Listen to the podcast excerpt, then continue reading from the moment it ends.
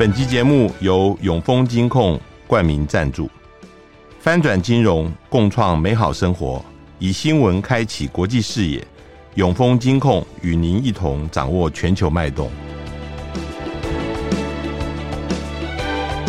大家好，欢迎收听联合开炮，我是郭崇伦。呃，我们今天要访问的来宾是呃文化大学政治系退休教授杨泰顺。呃，他是印第安纳的政治学的博士，他既是呃学术界的人，但是他也实际上参与政治。他在一九九四年代表新党在台北县选上了省议员，拿了十二万多票啊，这个是一个蛮大的一个呃胜利啊。那呃，我们今天请杨教授来谈台湾的政治，也谈美国的政治。杨教授好，哎，你好，呃，各位听众大家好，我想先。谈一下你最近在报纸上也谈了台湾政治的一些呃怪现象啊，那这些现象呃大家现在似乎是呃习而不察，那你觉得这样子情况对于台湾政治不是一个健康的发展？首先我想问你，就是关于意见领袖，我们现在看到的常常呃出来鼓动风潮的是像馆长这样子的网红，嗯、那呃这样子的情况。呃，在一般的正常社会里面，似乎不大常出现。但是，政治人物对这样子的网红，似乎都趋之若鹜。你怎么看这样的情况？呃，刚刚主持人有提到啊，那我过去在美国念书的这个经验啊，呃，我在美国长时间的念书，然后兼课教学啊，那对美国的这个政治的运作、政治的生态稍微有一点了解啊。那回到台湾以后啊，我看到台湾的这个一些民主的乱象，那难免呢，因为以我的背景呢，难免就会拿来做一些比较啊。那其中最让我这个感受深刻的，就是美国其实它是一个呃，可以说是在人类文明史上最长久的一个呃民主的这个呃实验啊。那么民主的运作已经有将近两百多年的这个历史。那么，在这两百多年的历史的，它这个社会也好，它的政坛也好啊，那么就形成了一些运作的规则啊。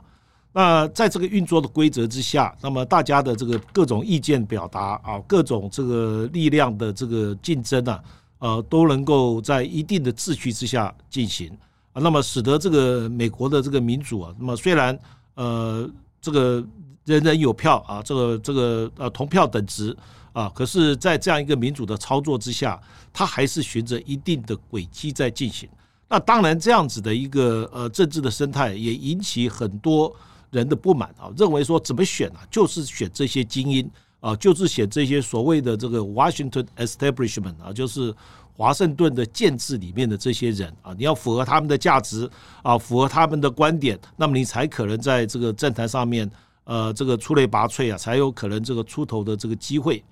啊，那么呃，可是呃，这是缺点啊。那优点上啊，就使得这个政治上的竞争呢、啊，大家就表现表现的比较彬彬有礼啊，急让而生啊，啊，这个一切都是呃在一定的规范之下进行。那回到台湾来以后啊，我就发现说，台湾人先学到了美国这个所谓的言论自由啦，啊，学到了美国的这种呃所谓的意见的各种表达的这种方式啦，然后再加上。台湾从一九九零年代民主开放以来啊，呃，各种的这个媒体啊，比如说报禁的解解放啦，啊，还有这个呃新兴的这个网络媒体的这个兴起啦，啊，那这个民众一下子有了这么多传播的管道，哎，可是他们却没有美国在美国社会里面所建立起来的长久的啊这样子的一种根底或者是规范啊，所以使得台湾就出现了很多乱象。啊，比如说，呃，我们刚刚有提到，像馆长的这个，在整个言论界里面呢，他的影响力啊，的确是蛮大的。可是，如果我们看馆长他的一些言论的内容啊，如果拿去跟西方国家的这个言论尺度来比较的话呢，呃，我认为了啊，当然现在的这个美国执法是不是这么严格啊？那么以过去我们看美国大法官的一些判例啊，那么像这些猥亵性的啦、仇恨性的啦。啊，这个挑拨性的这种言论呢、那么在言论界里面是不容许出现的。那大法官呢也做了很清楚的一些判例啊。可是我们看，呃，这个呃馆长的一些言论呢、就是三字经不断啦啊，那么也不管说他的这个呃受听的这个群众，也包括这些未成年的这个年轻人啊，那么甚至这个讲一些呃相当猥亵性的话了啊，那么这个在呃西方国家的尺度里面都不容许。可是，在台湾社会呢，大家反而觉得这些言论很刺激啊，那么甚至把他心中想讲不敢讲的这种感受啊，那么都表达出来，所以使得馆长的这个呃他的受听的这个群众啊，那么呃非常的多啊，那么甚至有人讲说上百万啊，那么这个对整个社会来讲，当然就有些影响。然后他因为以这样一种风格啊，获得很多听众的认可。可是，在一方面，政治人物啊，为了要提高自己的这个声势啊，为了要让这个更多的这个乐听群众能够注意到他，那么也就争相去抢着上呃馆长的这个节目。那么这两相相互的搭配之下，就使得馆长的这个声势就越来越高涨，然后也呃在某种程度上又让这个乐听大众认为说，馆长的这种言论呢是受到认可的。啊，所以使得台湾的这个整个言论的风气呢，呃，就有每下愈况的这种情况。那么，这是我比较担心的一种现象。总的来看，你觉得造成这样情况，呃，当然有一部分是跟呃媒体的变化越来越多是有自媒体的情况产生，但是后面是不是有一个我你觉得台湾是不是有反制的这样子一个倾向？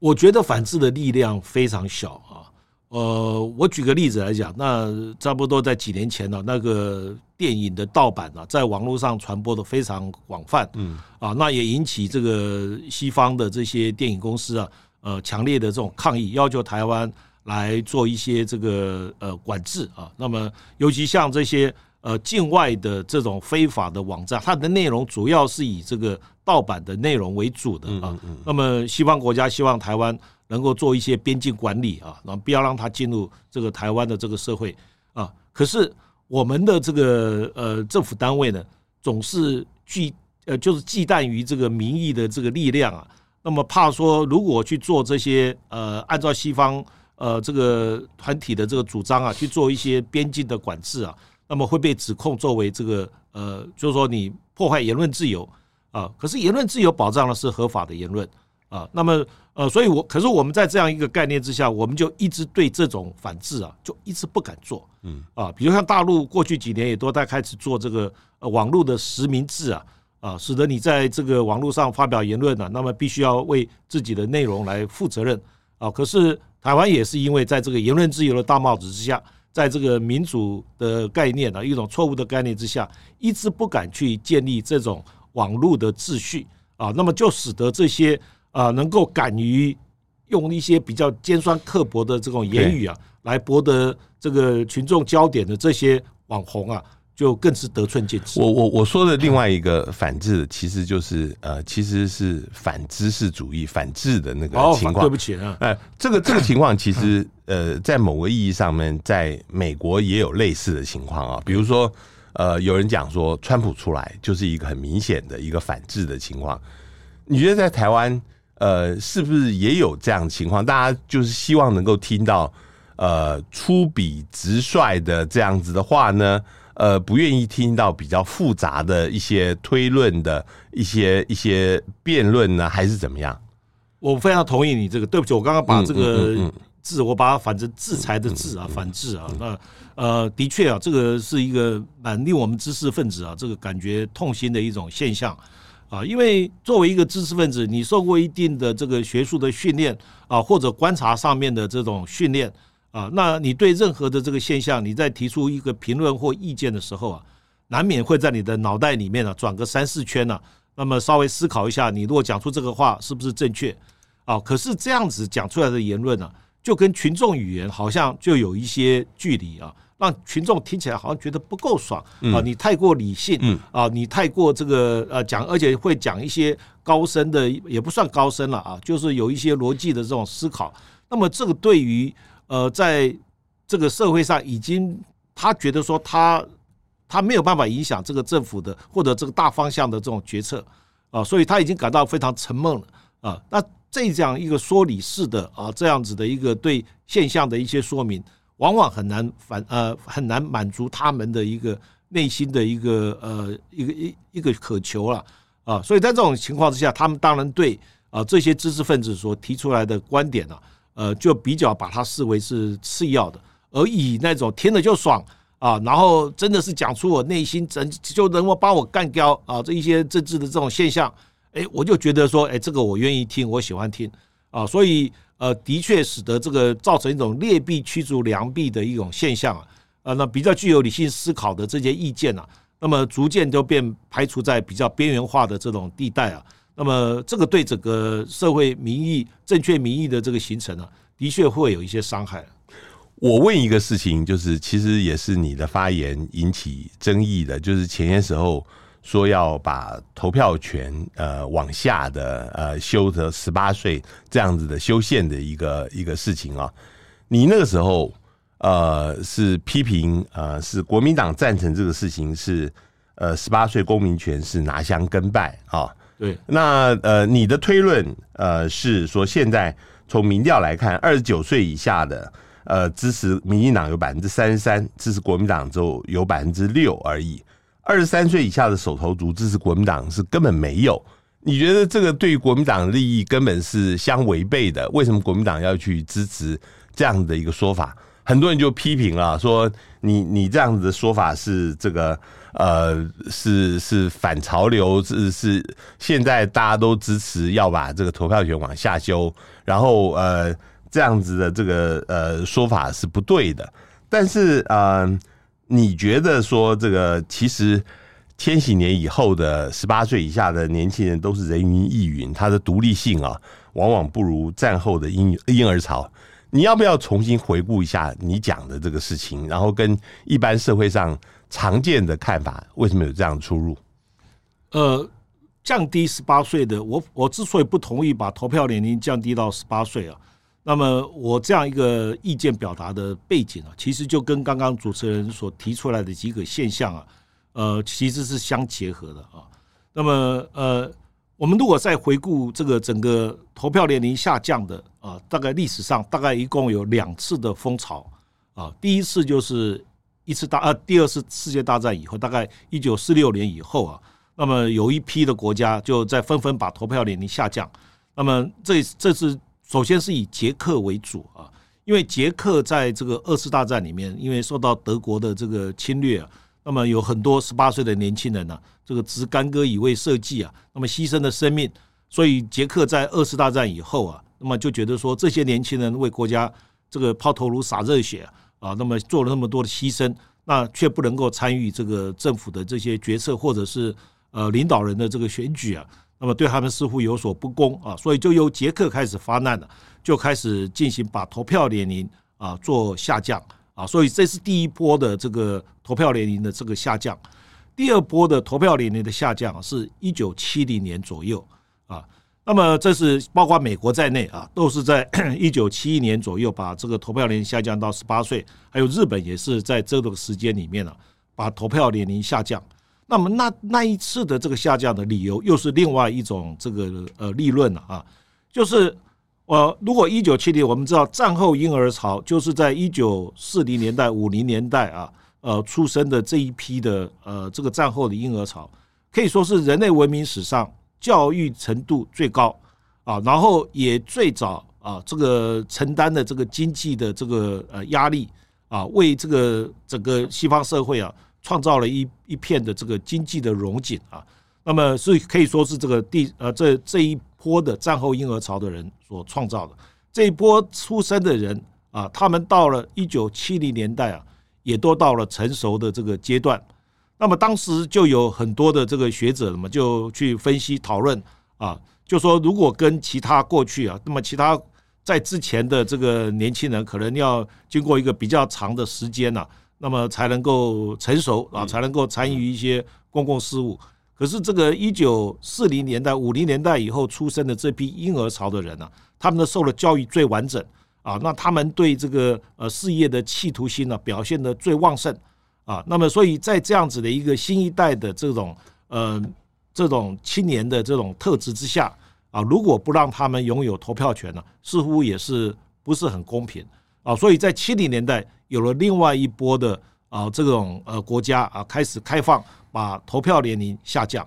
啊。那我们并没有赶上那一波啊。可是我们到了这个呃两千年以后啊啊，这个整个。青年的特质，因为传播环境的改变啊，整个学习生态的改变啊，比如说啊，现在在七零年代的时候，那批的年轻人，他们主要的学习是来自于长辈，是来自于学校的这个教导。可是两千年以后啊，一些西方的这个调查机构研究啊，就发现说，两千年以后的年轻人，他们主要的知识来源是来自于手机啊，百分之七八十以上的资讯是来自于手机。跟传统的学校教育，跟传统由长辈那边学到的一些社会的规范啊，都完全不一样了。所以从好的方面来看啊，这个两千年以后的这个年轻人显得更独立了啊。可是呃，手机上的讯息很多都是错误的，所以这种更独立的表现，有时候变成呃虚有其表啊。他很有自信，可是他所根据的观点其实常常是错误的。啊，所以在这样子的一个新一代的年轻人的这个背景之下，我认为啊，我们要开放到十八岁，让他有投票权，我们必须要审慎以对，这是我当初呃提出的第一个这个看法。那么另外一个还有一个就是说，其实台湾的民主化过程里面，该解决的问题其实还蛮多的。嗯啊，那开放下放这个投票年龄到十八岁，其实并不是当务之急。嗯嗯，另外一个更值得去做的。就是所谓的不在籍投票，嗯嗯啊，不在籍投票啊，如果拿人口来做比较的话，你把投票年龄下降到十八岁，根据内政部的统计，大概会增加差不多一百万左右的投票人口啊。可是不在籍投票啊，如果彻底的实施的话，可以增加两百万的投票人口。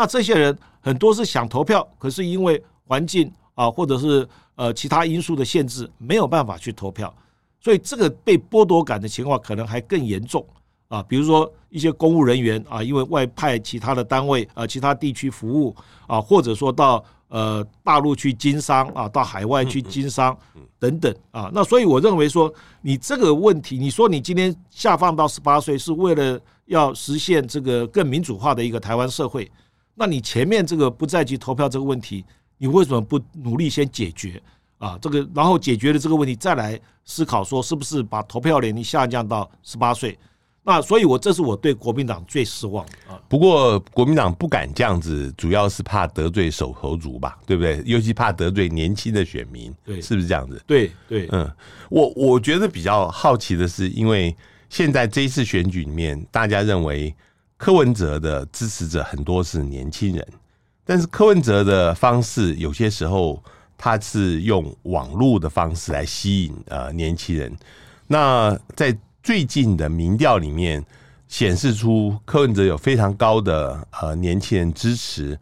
呃，似乎也是跟最近的民调方式有在做改变有关系。呃，往往呃家用电话如果没有办法问到的话，就按照年轻人的人口来做加权。这样子的方式是不是真的能够反映到投票行为里面，你觉得，或者说更细一点来问，你觉得柯文哲现在所呈现出来的这个支持度啊，会不会到投票的时候会有一个落差？呃，讲到这个年轻人的这个选票啊，就讲到我自己在研究生涯里面的一个非常感觉非常不满的一个现象啊，就是我也是希望想了解说，台湾的年轻人的投票取向啊，是不是符合我们在政治学界一般所了解的这个？呃，投票的这种呃呃这种决定啊的过程啊，可是我跟中央选委会跟相关机构去要索取啊有关年轻人，不要说很复杂，就只是投票率而已，嗯啊都拿不到啊。中央选委会一再告诉我们说，我们没有做年龄分布的投票的这个。呃，分析他有每个人的投票的投投票的记录啊，那就可以反推到这个人的年龄有多少啊，对不对？可是他说他没有，他说他没有做这个这个资料整理。嗯，所以我们对于这个二十九岁以下到底他的投票的这个意愿有多强啊，跟这个民意调查里面所呈现出来的意见跟最后实际投下去的啊，我们没有办法做比较。嗯，啊，因为我们不知道这些年轻人。到底是不是真的有去投票？嗯啊，所以呃，在选举的时候，像过去几次大选啊，这个媒体常常在报道说，哎，什么台大门口停了二三十部的游览车啊，啊，把这个年轻学生返送回返乡投票了，啊，那声势惊人呐，啊，什么等等。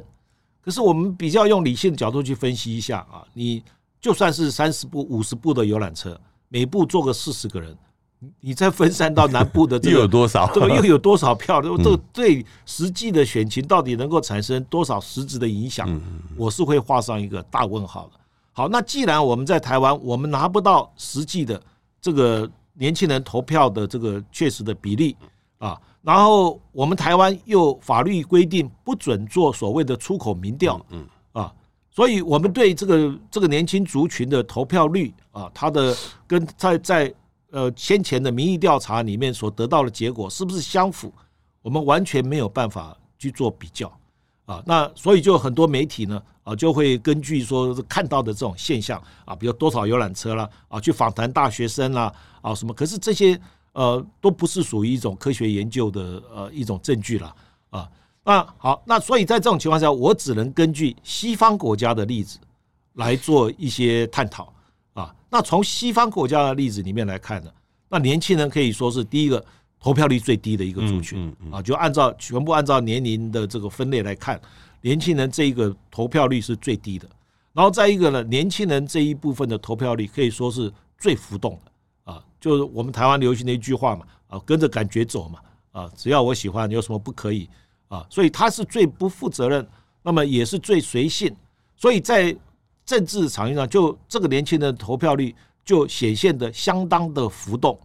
啊。那浮动，比如像柯文哲最近的这个年轻人投的的票的流失就蛮严重的啊。嗯，这个有些呃调查机构所显现显现出来的啊，大概在一个月之内就流失掉十个 percent 啊，啊百分之十左右啊啊。那这个就这个就呃流动性就蛮高的。那在这样子的情况之下，任何的民调都只能反映当时年轻人的。喜好度而已。嗯嗯嗯。啊，那如果说在这个时候你还把它去做加权的话呢，我认为会有相当程度上啊过于夸大啊扭曲啊这个呃对于这个这个被调查者的支持度啊这些问题。所以我认为这个必须要呃更谨慎的来做。那因为年轻人他比较不会接到家里的这个电话啊，他大部分都在外面游荡啦，或者是补习啦什么这一方面啊，所以呃用。用这个家户就是室内电话的线啊来做调查，那年轻人的这个回应的比例啊就会偏低，嗯啊，那这个也是这些调查者他们自己比较困扰的，嗯嗯啊，那可是用这个呃手机来调查呢，啊，那又产生另外一个问题。我们知道你在外面接到手机这个电话的时候，你可能都在做其他的事情，比如你可能在 KTV 唱歌啦，啊，你可能在其他地方啊跟女朋友约会啦，啊，那你接到这个电话。你你一般的人就说，哎，我我很忙，我我我不能回答你问题。那如果比较愿意说把自己的意见表达出来的，他也会在相当草率啊，比较不负责任，因为整个时空环境并不适合他去做去思考这么重大的一个呃选择的问题嘛啊，所以这样子做出来的回答也往往是比较负呃不负责任的啊。那么所以我认为年轻人的这个回答。跟他最后呈现出来实际的选票，应该会有一个比较大的落差。我想再谈一个呃因素，就是钱在整个选举里面是不是有多大的重要性？您也选过呃省议员啊，那嗯、呃、知道这个在花钱的时候，真是像流水一样。我们现在看到这一次的总统选举，呃，似乎在国民党。呃，已经有捉襟见肘的情况，因为党产被冻结，然后他每个月还要花三千万来维持整个党的人事的运作。那反而民进党他有行政资源，再加上他是执政党，现在看起来赖清德气势又很好，外面的金主啊，一定会比较倾向于捐钱给他。这里面会不会有很大的差别？还是你觉得在现代选举里面，钱不是这么重要的因素？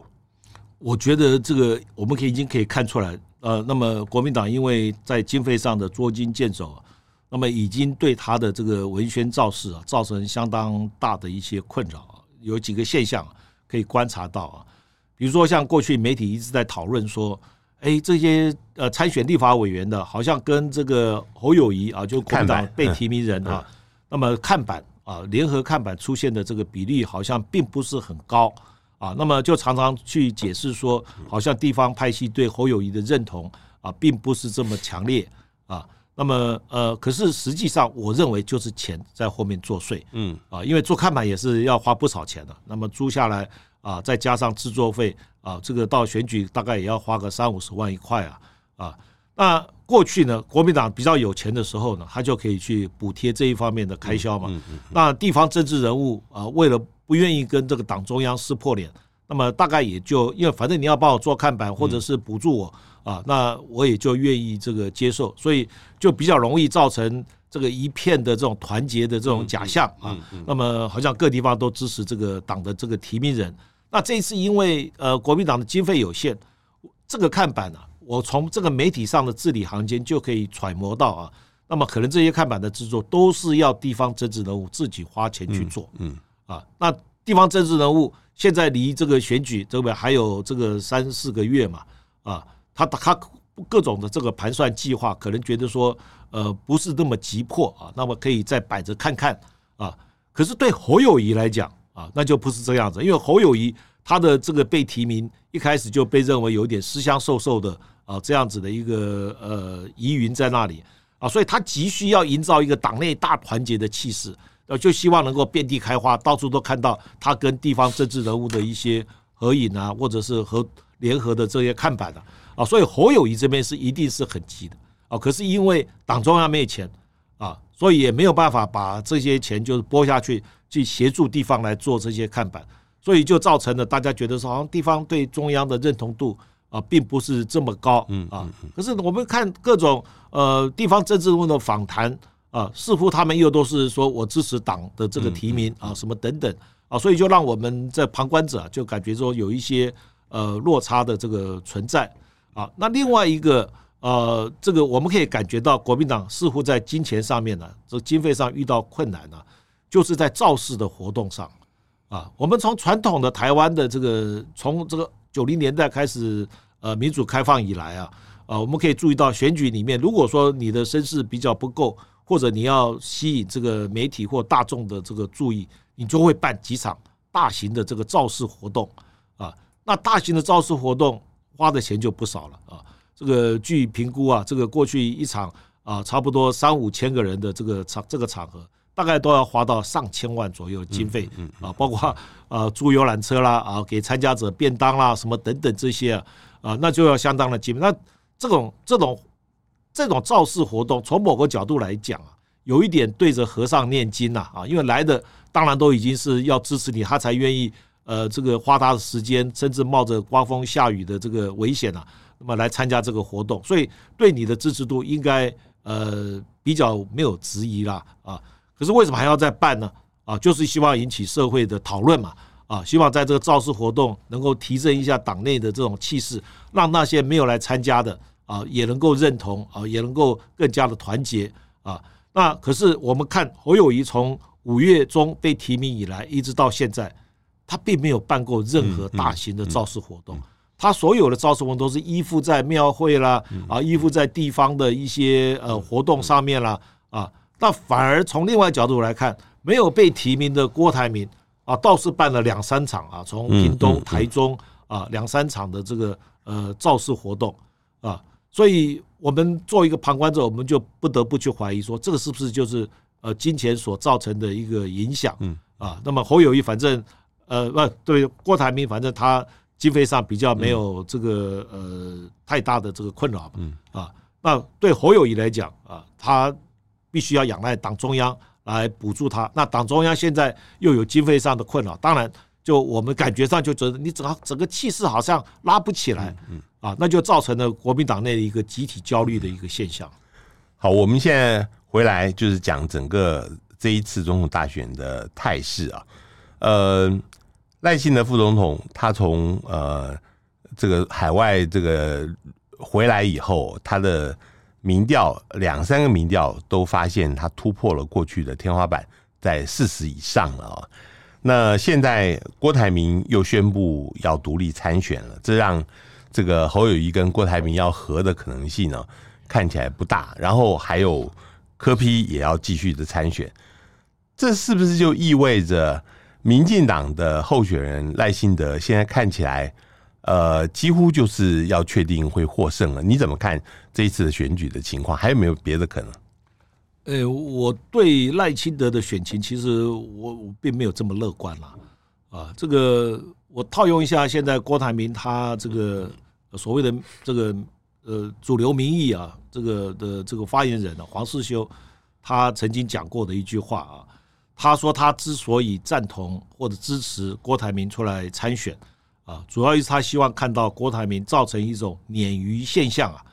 啊，希望说透过他的发言。啊，透过他对这个蓝绿两个阵营的一些刺激啊，让这个选选举啊能够呃更活络啊，然后议题的讨论能够更广泛啊。那这个观点其实我是蛮认同的啊，因为呃我们可以看到现在台面上的呃赖清德他是执政党的副总统啊，那么难免这个这样子的一个身份呢，固然造成他在资源的这个筹措上面有许多的这个方便。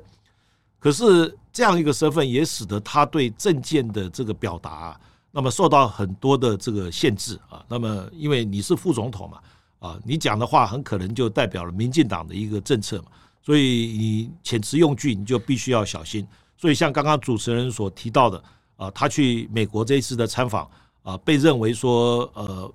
就比较过去几个民进党的这个呃这个候选人去美国可以说是低调很多啊。呃，甚至连重要的一些政治人物呢，也不敢去安排见面啊，所以是相当相对的低调。那这个我们可以理解嘛，因为现在在呃美中关系可以说是扑朔迷离的情况之下，美国当然希望你台湾啊不要去制造创造一些议题啊，来让他呃在跟改善中国的关系上面呢，这样产生困扰啊，所以这个使得这个呃赖清德在很多议题上面的发挥啊，就受到了一些制限啊，那。国民党提名人啊，侯友宜呢，我们也可以看到类似的这个现象。那照道理讲，民进党你不敢做，你不敢说的，那国民党都应该把它列为自己的这个呃选举的这个主轴啊，比如说呃核能发电啦啊，比如说像这个呃生态的这种呃保育啦啊，那么各种各样的这个题目啊，这个其实国民党都可以在相当程度上可以发挥。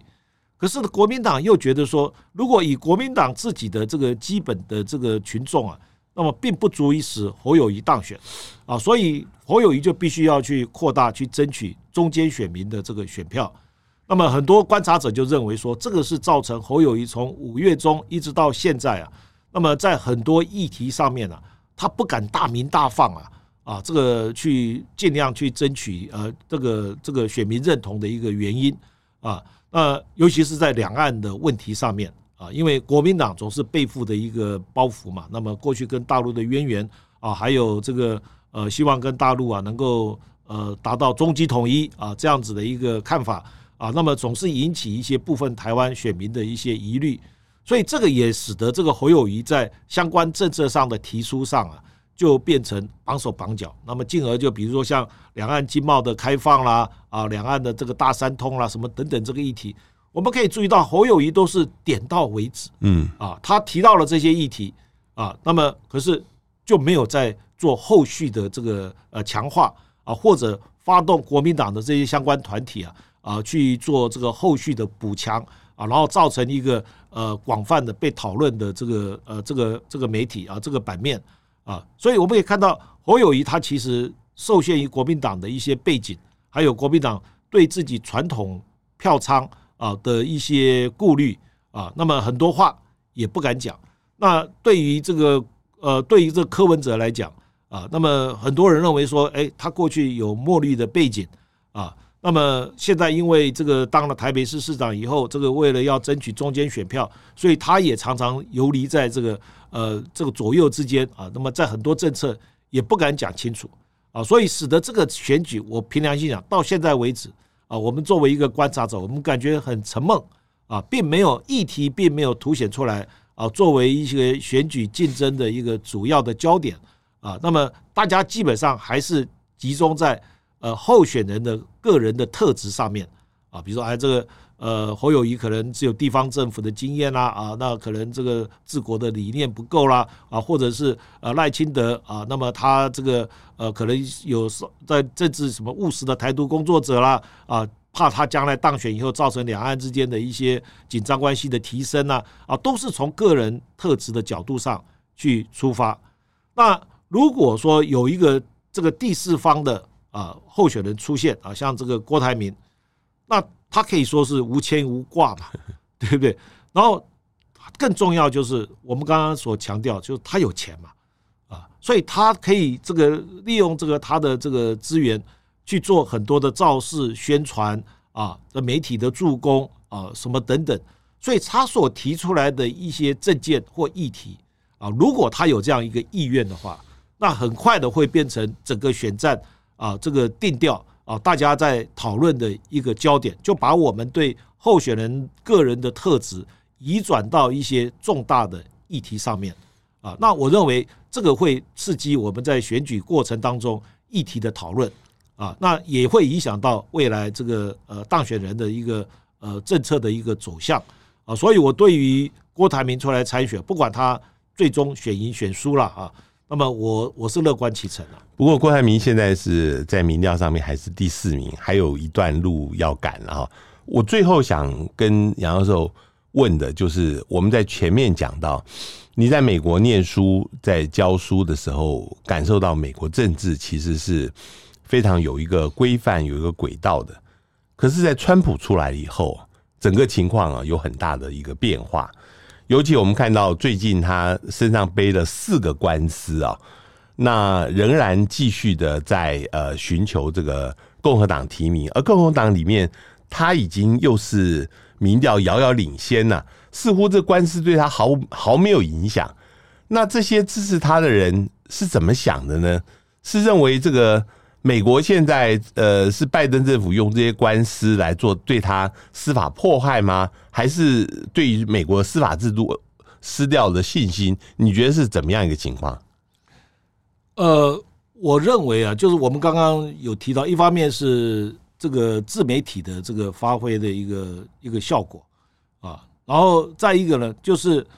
因为美国长期以来啊，我刚刚也一开始就有特别提到啊。那么总总是一个精英政治，总是这个圈内的人呢，不断的这个轮替，那么使得这个广大的人民群众啊，对于这样子一个轮替就感觉到有点不耐烦啊，因为我们知道美国再怎么选，就是两党之间的这个选择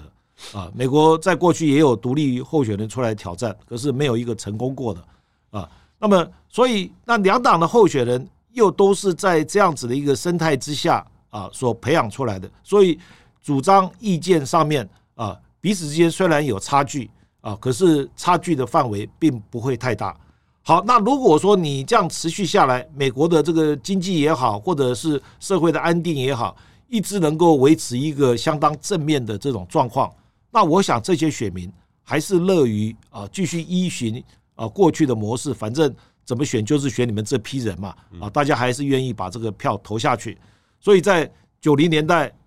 甚至在两千年啊，我们都会看到这样的一个一个现象啊。那么大家还是，可是到了奥巴马出来的时候啊，就有我们就看到有一些不太一样的这种改变了啊。首先，奥巴马他的募款，他他开始他号称他拒绝这些大企业的这个捐款，他的募款主要啊百分之七八十啊是来自于网络的募款啊。那这个就给我们一个讯息了，就是网络的传播。已经打破了这个旧有的这个权力结构啊！以前都是办募款参会，然后几个大企业大家来捐钱啊，然后大企业当然他捐钱不是没有目的的，那当然就跟这些呃执政者或者是当选人就有一些政策上的默契在那里。好了，那现在出来一个人，他今天是用小额募款啊，主要是以小额募款为主，甚至奥巴马还拒绝美国政府的补助啊，他所募到的钱远比美国政府要给他的补助款还要多很多。啊，所以这就让我们看到了一个新的这种网络传播或者是呃选举竞争的一个模式啊，所以就是网络的这个兴起。好，那我刚刚讲就是说，你如果说这个传统的这个这个政治这些精英的这个治理啊，能够带来一些正面的效果，那当然大家也就认命了啊。可是我们看到不是这样子，对不对？比如像现在拜登为什么面临了一个这么大的严峻的一个挑战啊？他可以说是，他可以说他现在的这个美国是四十年来通货膨胀最严重的时候啊啊。那所以这老百姓就想嘛，那给你们这些老面孔继续来执政，我的生活并没有得到明显的改善啊。那我与其这样，我不如去换一个啊比较偏激的，说不定他讲的话真的是可以带来一些改变了。所以就有很多人一方面愿意去支持啊这些比较偏激的这个候选人啊，这个不只是美国啊，这因为欧洲也有很多啊这样的一个现象的出现，所以很多极右派的现在在在欧洲的声势都很强啊。好，那这样，那如果说这个这个川普像这样他的这个政策如果能够。如果能够让他当选啊，那你是不是能够真的带来一些改变啊？那可是大家现在没有办法求证啊。可是他川普又可以透过很多的自媒体啊来传播说，哎，就是因为他的主张没有获得这个实现啊，因为这些既得利益阶级排挤他，利用司法来迫害他，所以反而使得这些民众就觉得说，哎，我们所追寻的改变啊，受到这些啊既得利益阶级的打压。而没有办法，这反而使得川普的支持者更加的这种团结啊，所以这个造成了这个川普现在的声势，以现在的民调来评估啊，他大概还领先呃拜登啊，差不多两个 percent 左右啊。啊，当然这个现在都还是在误差范围之内。不过我觉得在美国国内，呃，除了这个因为疫情的关系，这次新冠疫情其实对于川普的他的第一任呢。是造成一些比较负面的效果，其他的我觉得并不算差，但是国际上面对于川普的执政确实很担心的，是不是？就是说，尤其呃，欧洲、亚太，其实对于川普上来，呃，他比较强调美国优先的一个政策是比较担心的，是不是？嗯，对，这个这个我们主持人是国际政治方面的专家。啊，这个国际政治讲究的是在稳定中求进步嘛，啊，就是大家不要太强烈的去破坏现状嘛。比如，比如美国在亚太政策上面也一再的这个强调啊，要支持稳定，要支持现状啊，所以这是国际政治的一个呃，可以说是一个通例了啊。所以呃，川普的这样一个特立独行啊，这样子的一个破坏传统的一种做法，当然就会引起这些国际政治的这个学者或者是呃。从事国际政治方面的这些人呢，就有相当大的这种疑虑啊。可是对美国人来讲啊，这个呃，他们享受了这个将近一百年的这个呃美国的这种呃独强的这样一个局面啊。那么对于这个现在开始衰落，他们也也就难免是觉得难以接受的啊。所以他们也希望说有一个强势的一个领导人出来，能够再恢复美国过去的一个光荣。那也许这个领导人他所提出来的这个观点啊，或者是做法啊，可能是不不符实际的。哎，可是大家就有一种心态，就难免说，哎，就让他做做看嘛。因为你选现在的啊，那他可能是墨守成规啊。那这个成规，你从过去三四十年的趋势里面可以看到，美国是不断的往下沉沦。那你不如是找一个呃比较偏激的，看能不能带来一些实质上的改变。今天非常谢谢杨安顺教授，呃，能够跟我们来谈这个台湾政治他的观察，还有旁及到这个美国的政治。谢谢杨教授，谢谢主持人，谢谢各位听众的收听，我们下次见。上网搜寻 VIP 大 U 点 .com，到联合报数位版看更多精彩的报道。